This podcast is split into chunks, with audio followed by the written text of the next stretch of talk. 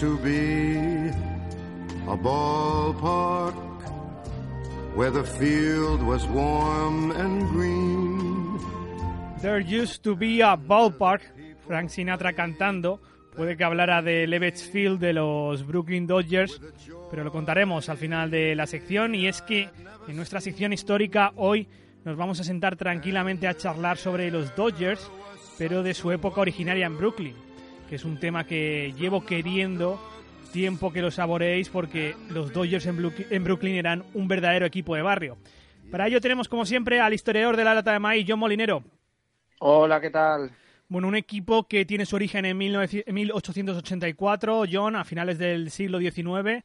con un origen del nombre que quizás más que nunca puede denotar lo que fue ese equipo, un equipo de barrio y de sus residentes. Dodger significa en inglés persona escurridiza, se refería un poco a los peatones que cruzaban las calles de Brooklyn y esquivaban aquellos trolleys, de hecho el equipo se empezó a llamar los Trolley Dodgers, aunque también, John, hay otro origen que es porque el equipo se comentaba que la época era muy rápido y muy eléctrico. Sí, eh,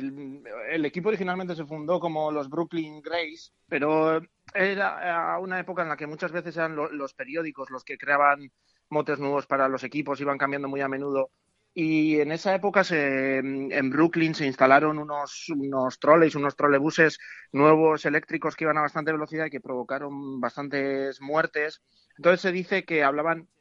o que llamaban así al, al equipo porque los ciudadanos de, de, Brooklyn se tuvieron que acostumbrar a esquivar a esos, a esos trolleys cuando iban al partido, cuando andaban por la ciudad para hacer sus quehaceres diarios. Y los, los habitantes de Brooklyn se tuvieron que acostumbrar a esquivarlos pues para, para no morir. Y por eso se, se asoció ese, ese apodo con, con el equipo, pero también es verdad que eran un equipo, como dices, muy rápido, muy eléctrico, de mucho movimiento y los periodistas siempre buscando un poco la, la chanza y, la broma, pues asociaron también el, el nombre eh, o la forma de jugar del equipo con, con cómo vivían los, los habitantes su día a día. Un equipo que fundaron Charles Vine, su hermanastro Joseph Doyle y un operador de casino llamado Ferdinand Abel, que empezó a jugar en Washington Park en honor a George Washington, aquel eh, parque de finales del siglo XIX, principios del XX, y en 1913 se estrenó el Ebbets Field en el barrio de Flatbush en honor a Charles Ebbett, que había sido entrenador a principios del siglo XX. ¿Cómo fueron esos inicios de los Brooklyn Dodgers, John? Bueno, eh, digamos que los Dodgers en su, en su época en, en Brooklyn mm, tuvieron como tres épocas distintas, en realidad cuatro,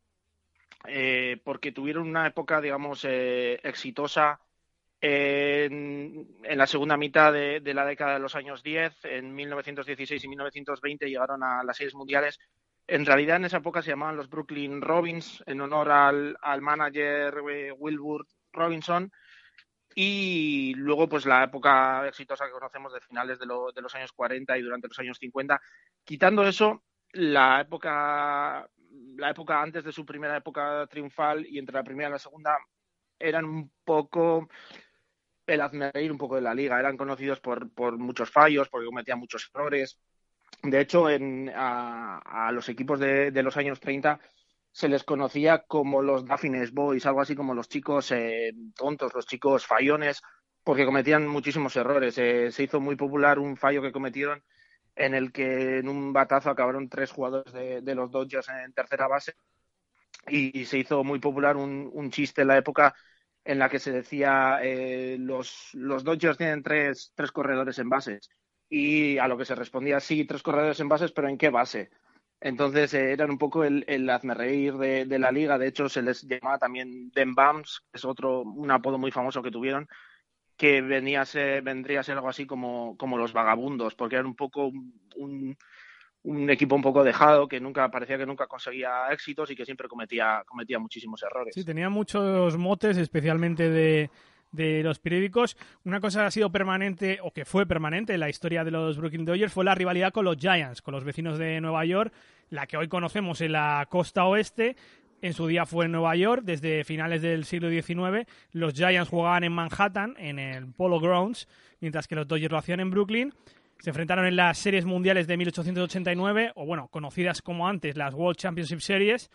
Y los Giants John eran vistos como el equipo de las élites y los Dodgers como el equipo de, la clase obrera, ¿no? Una rivalidad que fue muy acérrima y que, eh, sobre todo en los tiempos de Evans y, en los tiempos de John McGraw, que era el mítico manager de los Giants. Sí, empezó en, esas eh, World Championship eh, series que dices de, del 1889, se empezó a gestar la, rivalidad que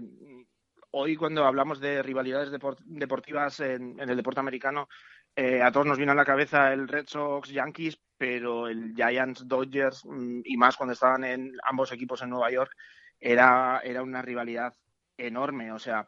un ejemplo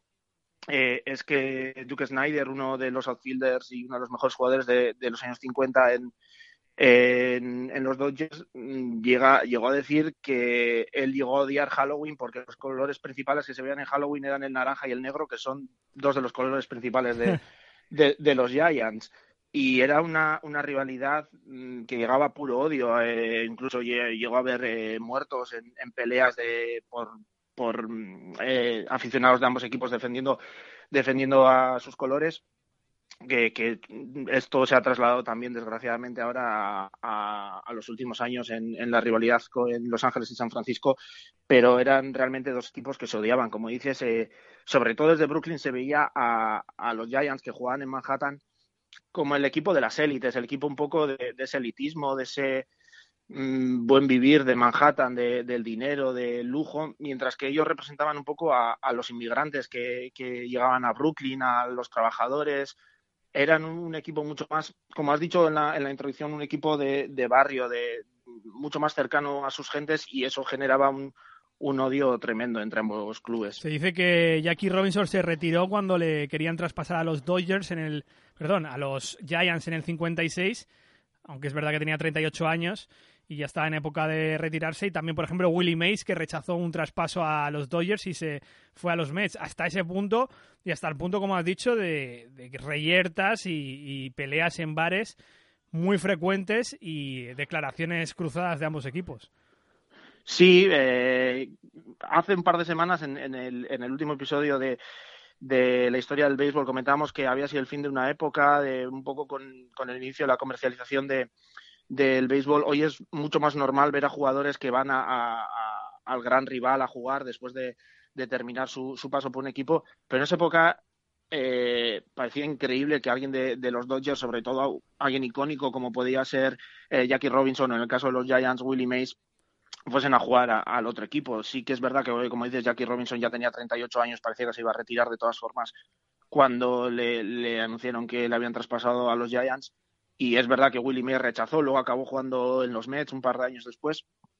Y sí, era declaraciones cruzadas de, odio constante. Bill Terry, el, manager de los Giants en el año 34, eh, a principios de la temporada le preguntaron cómo pensaba él que iban a acabar los Dodgers y su respuesta fue directamente preguntar a ver si los Dodgers realmente seguían en la liga, porque no quería ni, ni, ni reconocerles ningún mérito ni, ni nada de la rivalidad que había y luego en realidad le salió el tiro por la culata porque perdieron el, título de la Liga Nacional que se disputaban con los, con los Cardinals porque los Dodgers ganaron los dos últimos partidos del año y se quedaron sin disputar las series mundiales ese año.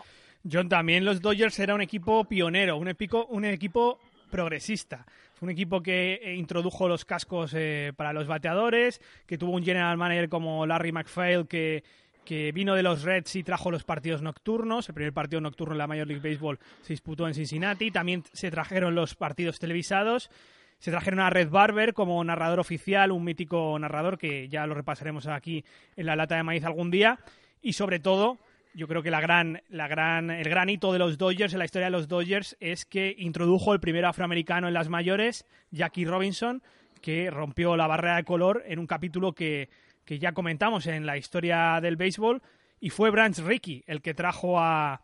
Jackie Robinson, tanto por motivos religiosos, porque era un metodista, le, apasionaba la justicia social y los derechos civiles, como también por motivos de negocio.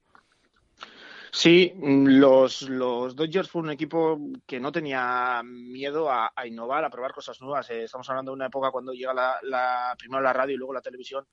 al béisbol, muchos dueños tenían miedo de incorporar eh, estos medios de comunicación, las retransmisiones en estos medios de comunicación de los partidos, porque pensaban que la gente mm, se iba a quedar en casa escuchando o viendo los partidos en vez de, en vez de acudir al estadio. Pero los Dodgers no tuvieron miedo de ir probando eh, todo este tipo de cosas y la gran innovación mm, vino de la mano, como dices, de Branch Rickey, el, para mí el gran Branch, Branch Rickey, uno de los de los personajes más importantes de, la historia del béisbol, que trajo la, integración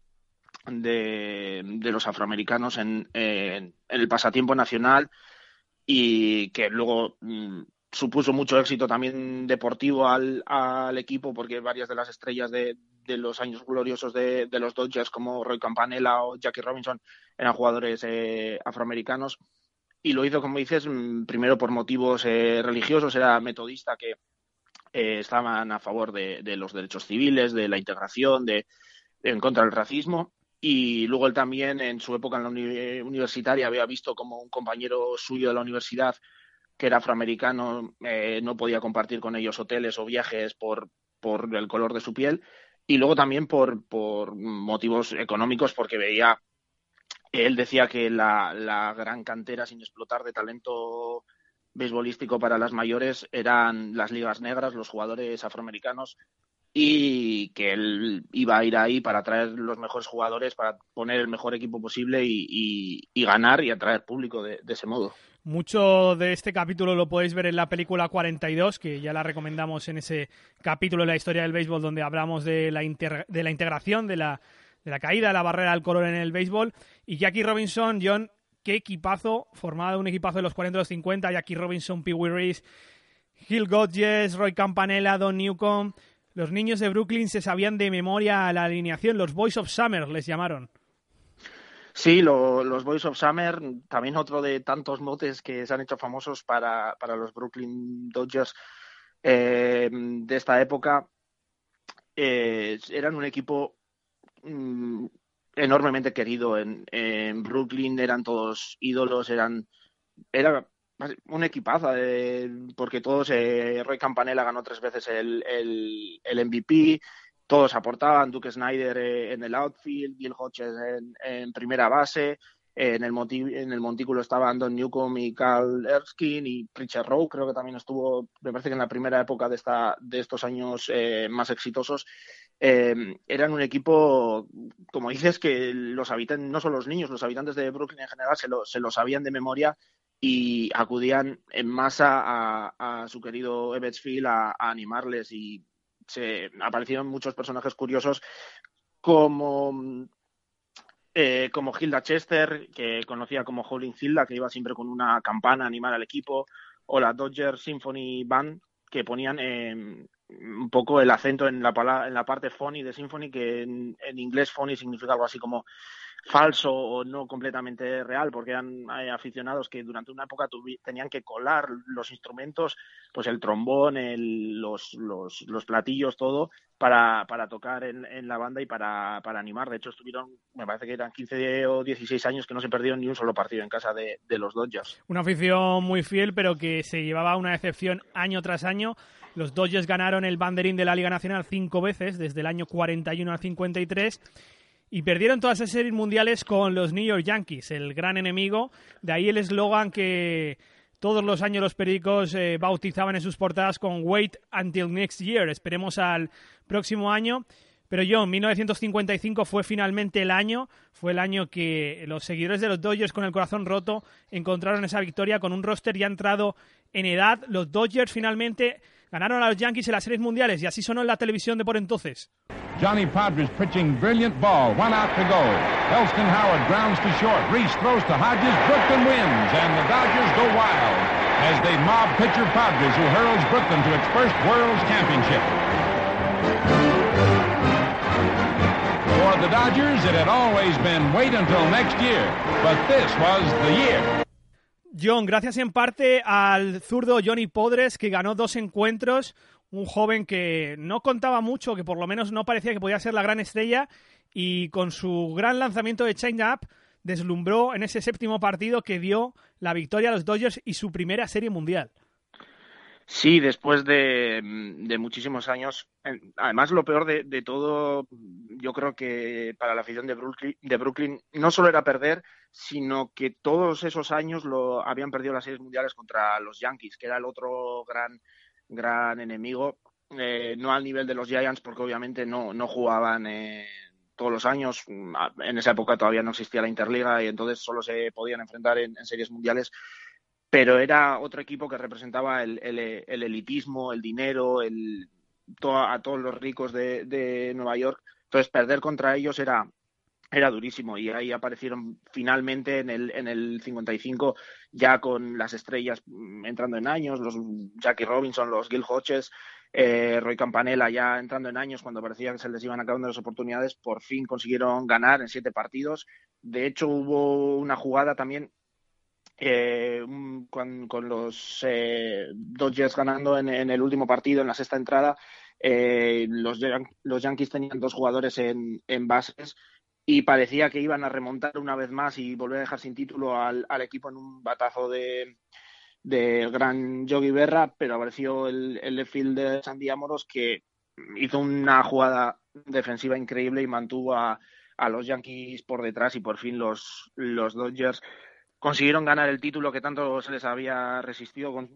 habían aparecido siete, ocho veces en ese momento en las series mundiales, perdiendo todas, y se desató la, completa locura en, Brooklyn ese día. Ese día y al siguiente, celebración en Brooklyn, pero no le duró mucho las alegrías a los aficionados, a los brooklynitas, porque el equipo se iba a recolocar a Los Ángeles un, un par de años después. Eh, Walter O'Malley era el dueño de esa franquicia, había comprado unos años atrás eh, la participación de Branch Rickey, que también era copropietario. O'Malley John buscó construir un nuevo estadio, ya que el Eversfield está muy viejo. Se intentó colocar al equipo en, en la Flatbush Avenue, que es una de las principales arterias de Brooklyn, pero se encontró con eh, el poder inmobiliario de la ciudad de alguna manera. Y O'Malley, no sé qué versión tú apoyas más, si O'Malley se rindió, se rindió demasiado pronto ante el poder inmobiliario de la ciudad, el poder de las constructoras, eh, o O'Malley quería mudarse a Los Ángeles porque O'Malley será odiado por siempre en, Brooklyn. Desde luego que no le pueden ni ver, bueno, él obviamente no está vivo, pero a su familia poco la pueden ver. Sí, eh, esto empezó eh, porque O'Malley vio que mm, cada vez la gente se iba más hacia las afueras en vez de, en vez de vivir en Brooklyn como llevan haciendo toda la primera mitad del siglo XX. La gente mm, se iba a a, las afueras, a los suburbios. Eh, si querían ir a los partidos tenían que utilizar el coche. No había espacio donde aparcar cerca de Bettsfield, que era un campo viejo, estaba encima enclaustrado entre, entre muchos bloques de edificios de viviendas. Habían aparecido problemas de, de violencia y de inseguridad en la zona. Entonces él propuso llevarse al equipo a, como dices, a Flatbush Avenue, concretamente a donde hoy en día, para los que hayan estado en Nueva York, en el sitio donde está ahora mismo el Barclays Center, el, la arena donde juegan los Brooklyn Nets y los New York Islanders. Y Robert Moses, que vendría a ser lo que nosotros conoceríamos como el concejal de urbanismo de, Nueva York, que era un nombre poderosísimo en esa época porque Nueva York se estaba reconvirtiendo, se estaban construyendo muchísimas autopistas, edificios nuevos, eh, estaba cambiando muchísimo. Se negó a, cederles ese puesto porque eh, O'Malley, él dijo que él estaba dispuesto a pagar el, estadio, el estadio en sí, el edificio, pero que necesitaba que la ciudad le, cediese ese, ese terreno que era público. Eh, Robert Moses se negó y le ofreció eh, construir el estadio en, Queens, donde ahora mismo está el City Field de los Mets. Y eh, O'Malley intentó presionar, vio encima que los Braves habían ido a Milwaukee con un tremendo éxito de público y empezó a probar con, la gente del Ayuntamiento de Los Ángeles que están interesados en traer las mayores a la costa oeste para, para presionar. Yo creo que realmente yo creo que él quería quedarse en Nueva York, quería quedarse sobre todo en Brooklyn, que era realmente lo que querían también los aficionados. Los aficionados cuando, cuando les dijeron si existe la posibilidad de, irnos a Queen, los propios aficionados de, de los de, de, Brooklyn rechazaron eso, no querían eh, que el equipo estuviese en Queens, querían que se quedase en Brooklyn y al final a O'Malley yo sí creo que en parte mm, le movió en gran parte la, opción de los ingresos extra pero, pero realmente yo creo que al final no le, no le quedó otra opción porque Bettsfield estaba muy anticuado, tampoco se podía renovar mucho, no, no había sitio para crecimiento, para construir espacio para, para, para transporte público o para aparcamientos. Entonces, realmente yo creo que no le quedó otra opción, pero realmente yo creo que va a seguir siendo odiado siempre porque los, los Brooklyn Dodgers eran un símbolo de la, del barrio enorme. Hay que tener en cuenta primero que cuando se crearon los Brooklyn Dodgers, eh, Brooklyn todavía era una ciudad independiente, no era parte de, Nueva York. Eh, luego, como hemos dicho, Brooklyn era una zona, un barrio de trabajadores donde residían muchos, muchos inmigrantes que vivían con una gran tolerancia entre sí, pero muchas veces se distribuían en barrios eh, por nacionalidades. Entonces, los Dodgers eran también lo que, lo que unía al equipo, el punto al que acudían todos para hacer algo en común, a, animar a, algo que, que les representaba a ellos realmente y que les diferenciaba un poco de las élites de, Manhattan y, de los Yankees en, en el Bronx. Y hay que, si nos fijamos de, todos los grandes, de todas las grandes ligas americanas, los equipos de Nueva York, incluso los New York Islanders que estaban en Long Island, todos han llevado, a excepción ahora de los Brooklyn Nets, el nombre de Nueva York, representaban a toda la ciudad de Nueva York, incluso a gran parte del estado, menos Brooklyn, que representaba a su, a su distrito, a su borough, y era el, icono. Por eso eh, también se dice que en, aquella época, si, si hubieses preguntado a, los aficionados de los Dodgers en Brooklyn, les hubieses dicho, os dejo una pistola con dos balas y os pongo en una habitación a Walter O'Malley, a Stalin y a Hitler, ¿a quién matarías? se dice que los aficionados de los Dodgers hubiesen dicho que dispararían dos veces a Walter O'Malley antes de, de a Stalin o a Hitler. Así que el odio, el nivel de odio de, que había hacia O'Malley era, era enorme. Un 24 de septiembre de 1957 era el último día de los Dodgers en Brooklyn, en el Ebbets Field, y que también lo cuentan en el documental Ghost of Flatbush, que os vamos a poner un pequeño fragmento.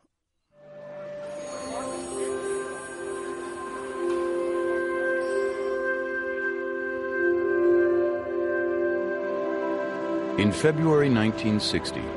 Ebbets Field, former home of the Brooklyn Dodgers, was demolished by a wrecking ball and turned into an apartment complex. The ballpark's demise could have swept it and the teams that played there into the dustbin of history. But instead, something very different occurred. As the years passed, the ballpark's mystique only grew, as did the aura of the men who played there and the fans who adored them.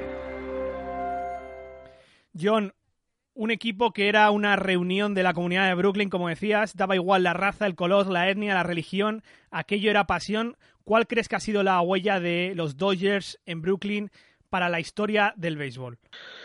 Yo creo que sobre todo mm, lo que decías al principio, ¿no? Ha sido el, gran equipo mm, de barrio, el símbolo de,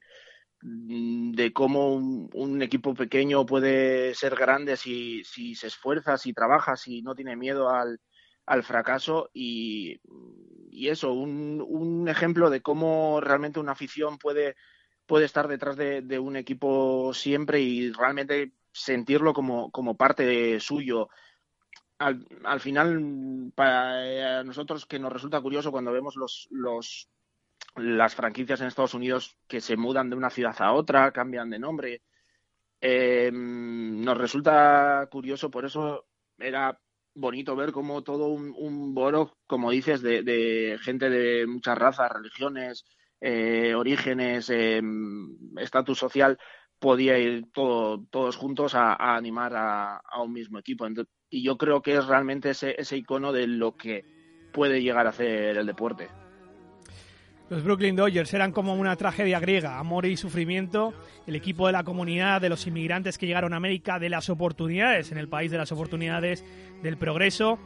el equipo que representaba el origen del béisbol y el barrio que perdió su alma. Suena Frank Sinatra, There Used to Be a Ballpark, solía haber un campo ahí, que bueno, en teoría estaba dedicado al Polo Grounds de los New York Giants, pero lo adaptamos al Ebbets Field de los Brooklyn Dodgers y gracias John por tu exquisita clase de historia de nuevo. Un saludo chicos, un placer como siempre.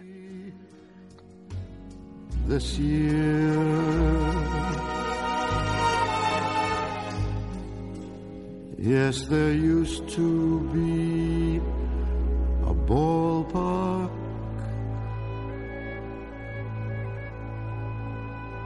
right here.